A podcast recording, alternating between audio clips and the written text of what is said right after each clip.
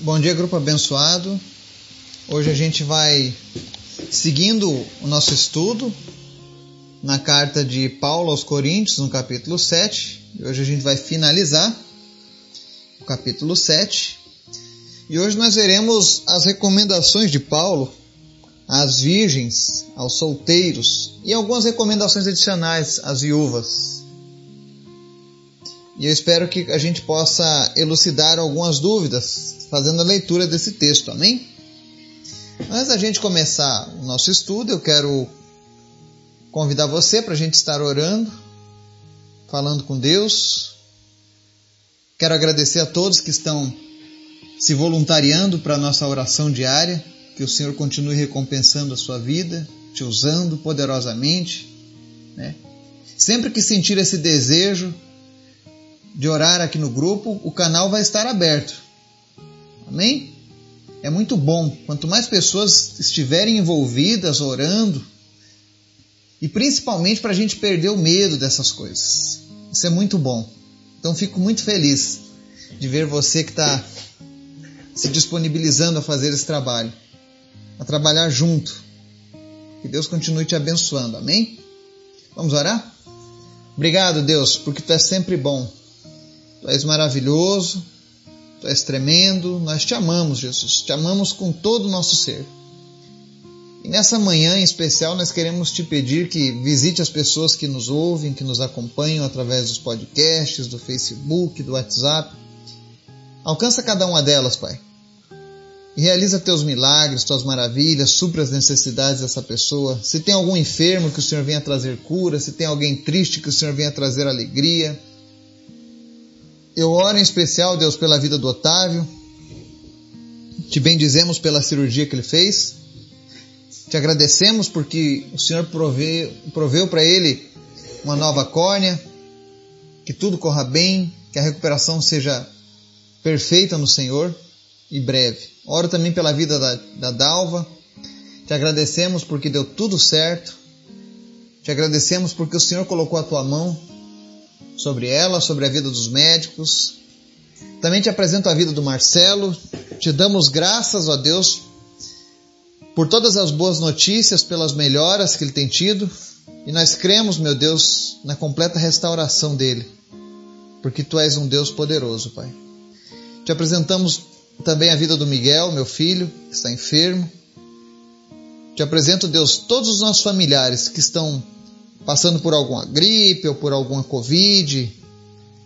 Que em nome de Jesus sejam curados, sistemas imunológicos sejam fortalecidos e que em nome de Jesus nós possamos vencer, ó Deus, essa pandemia, as más notícias, que nós venhamos a ter um novo ano na tua presença. Obrigado por tudo, Pai. Fala conosco através da tua palavra também. Nos ensina, Pai. Nós precisamos te ouvir. Nós queremos te ouvir. Em nome de Jesus nós oramos. Amém. Palavra de hoje, 1 Coríntios 7. Nós vamos ler do 25 ao 40. Nós vamos ver o desfecho dessa, desse capítulo. E a palavra diz o seguinte, verso 25: Quanto às pessoas virgens, não tenho o mandamento do Senhor, mas dou meu parecer como alguém que, pela misericórdia de Deus, é digno de confiança. Por causa dos problemas atuais, Penso que é melhor o homem permanecer como está. Você está casado? Não procure separar-se. Está solteiro? Não procure esposa. Mas se vier a casar-se, não comete pecado. E se uma virgem se casar, também não comete pecado. Mas aqueles que se casarem enfrentarão muitas dificuldades na vida. E eu gostaria de poupá-los disso. O que quero dizer é que o tempo é curto. De agora em diante, aqueles que têm esposa vivam como se não tivessem aqueles que choram como se não chorassem, os que estão felizes como se não estivessem, os que compram algo como se nada possuíssem, os que usam as coisas do mundo como se não as usassem, porque a forma presente deste mundo está passando. Gostaria de vê-los livres de preocupações. O homem que não é casado preocupa-se com as coisas do Senhor, em como agradar ao Senhor. Mas o homem casado preocupa-se com as coisas deste mundo, em como agradar sua mulher, e está dividido. Tanto a mulher não casada como a virgem preocupam-se com as coisas do Senhor, para serem santas no corpo e no espírito. mas a casada preocupa-se com as coisas deste mundo, em como agradar seu marido. Estou dizendo isso para o próprio bem de vocês, não para lhes impor restrições, mas para que possam viver de maneira correta em plena consagração ao Senhor. Se alguém acha que está agindo de forma indevida diante da Virgem de quem está noivo, que ela está passando da idade, achando que deve se casar, faça como achar melhor. Com isso não, não peca. Casem-se. Contudo, o homem que decidiu firmemente em seu coração que não se sente obrigado, mas tem controle sobre sua própria vontade e decidiu não se casar com a Virgem, esse também faz bem.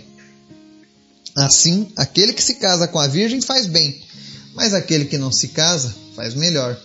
A mulher está ligada a seu marido enquanto ele viver. Mas se o seu marido morrer, ela estará livre para se casar com quem quiser, contanto que ele pertença ao Senhor. Em meu parecer, ela será mais feliz se permanecer como está. E penso que também tenho o Espírito de Deus. Amém?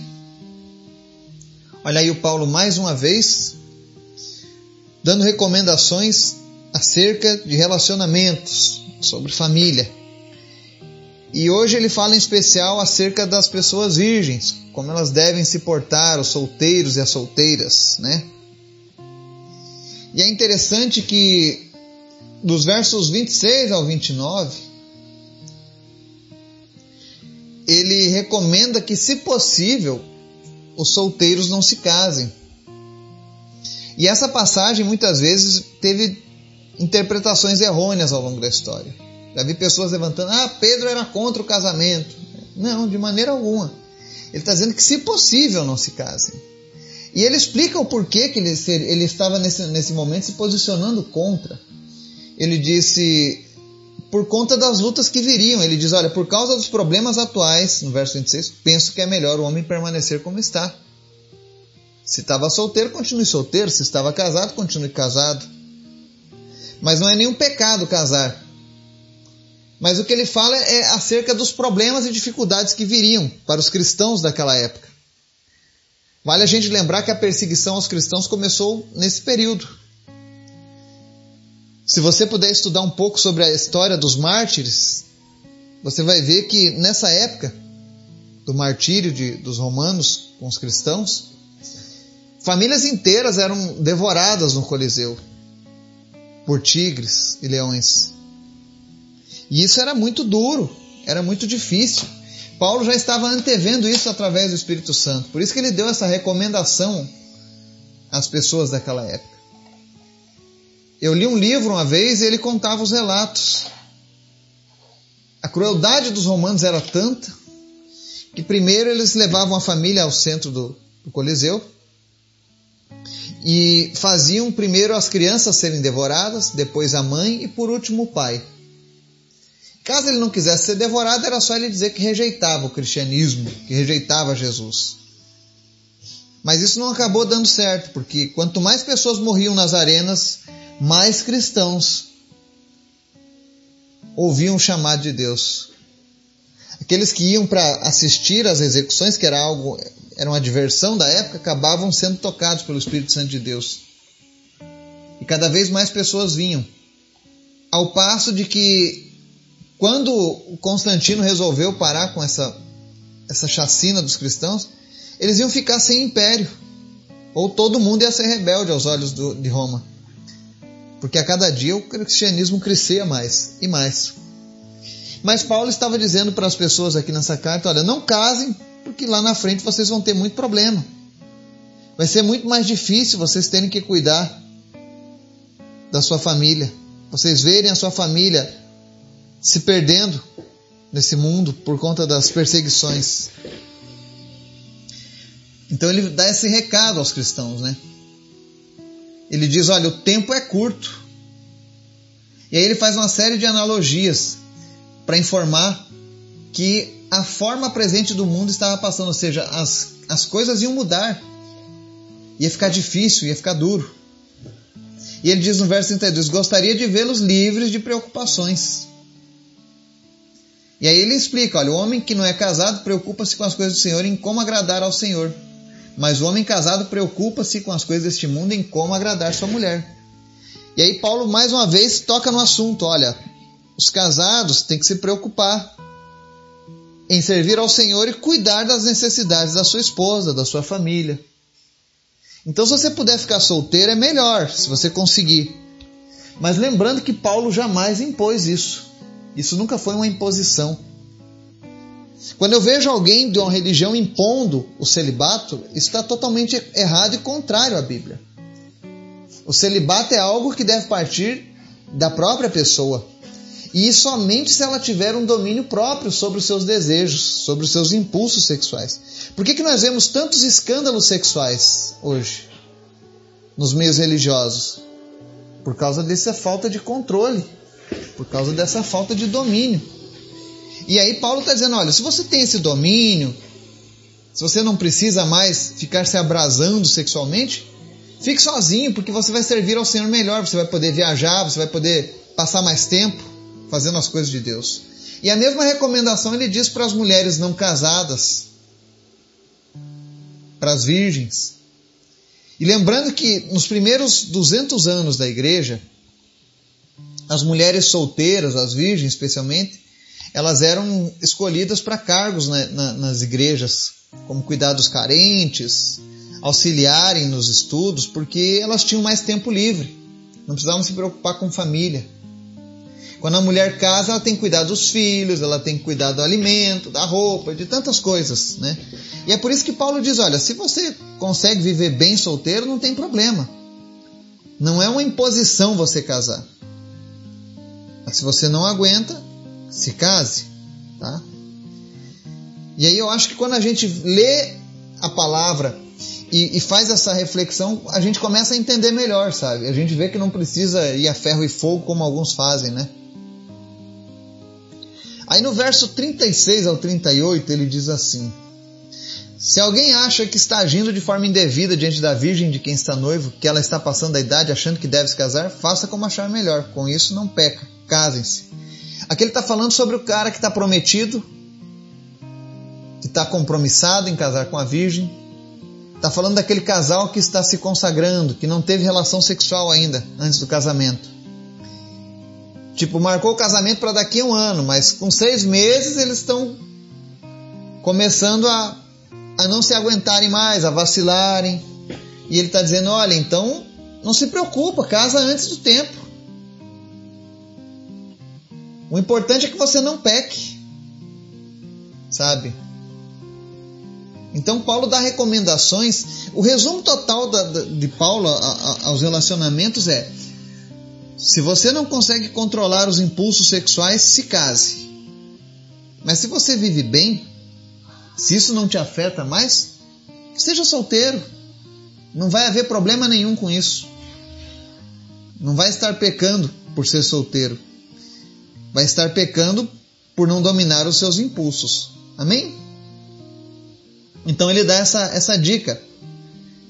Que o virgem que quer casar, case. Se não quiser casar, não case, não tem problema nenhum. E aí, para encerrar essa carta, nos versos 39 e 40, ele dá mais uma recomendação às viúvas. Ele diz assim: A mulher está ligada a seu marido enquanto ele viver. Mas se o seu marido morrer, ela estará livre para se casar com quem quiser, contanto que ele pertença ao Senhor. Então, Paulo dá uma recomendação extra às viúvas. Especialmente no caso quando uma mulher ficava viúva cedo, muito jovem então ele diz, seguindo o mesmo princípio: olha, você está viúva, seu marido morreu, você não tem mais nenhuma obrigação agora. Porque se você não conseguir manter o seu domínio sobre o seu corpo, sobre os seus desejos, então case. Mas quando for casar, procure alguém que, que sirva a Deus. Case com algum cristão genuíno, alguém que também tem o Espírito Santo de Deus. E aí não vai ter problema. E aí no verso 40 ele diz: um adendo. Ele diz: Mas olha, se você está feliz do jeito que está, pode permanecer assim também. Ou seja, ele sempre ressalta que os solteiros, aliás, solteiros não, os divorciados e os viúvos, se puderem continuar viúvos e divorciados, não vai haver problema algum. Agora, se eles não possuem controle sobre o seu corpo, casem-se. Amém? Então, esse é um resumo do que, que Paulo está dizendo aqui nessa carta. E é muito bom a gente saber isso. Porque essas situações existem. Por exemplo, a questão da virgem, né? Tem as freiras, as pessoas falam, ah, elas, a freira tem que ser guardada casta, né? Se foi uma escolha da mulher, tudo bem. Independente dela ser freira ou não. Se você quer servir a Deus e quer manter um voto de celibata, celibatária, tudo bem. Agora, não aceite se algo for imposto. Porque tudo aquilo que impõe pra gente acaba não dando certo. Tudo que é feito por imposição e não por vontade, a gente acaba vacilando, a gente acaba errando. Esse é o problema da religiosidade. Quando você segue algo por imposição e não por um entendimento e não por uma compreensão, você cedo ou tarde vai acabar falhando naquela área. Então vamos seguir essa dica de Paulo. Fazer aquilo que realmente está ao nosso alcance. Amém? Então, se você se enquadra em uma das situações, não se sinta, não se sinta culpado. Você acabou de ver como a palavra de Deus gerencia essa questão. E amanhã nós estaremos dando sequência à, carta de Coríntios, nós vamos pular alguns capítulos, porque nós já fizemos estudo desses, desses capítulos no ano passado. Então nós vamos para os próximos capítulos. Amém? Que Deus possa nos abençoar, nos dar um dia na Sua presença, que a Sua palavra fique clara aos nossos corações. Deus nos abençoe em nome de Jesus. Amém.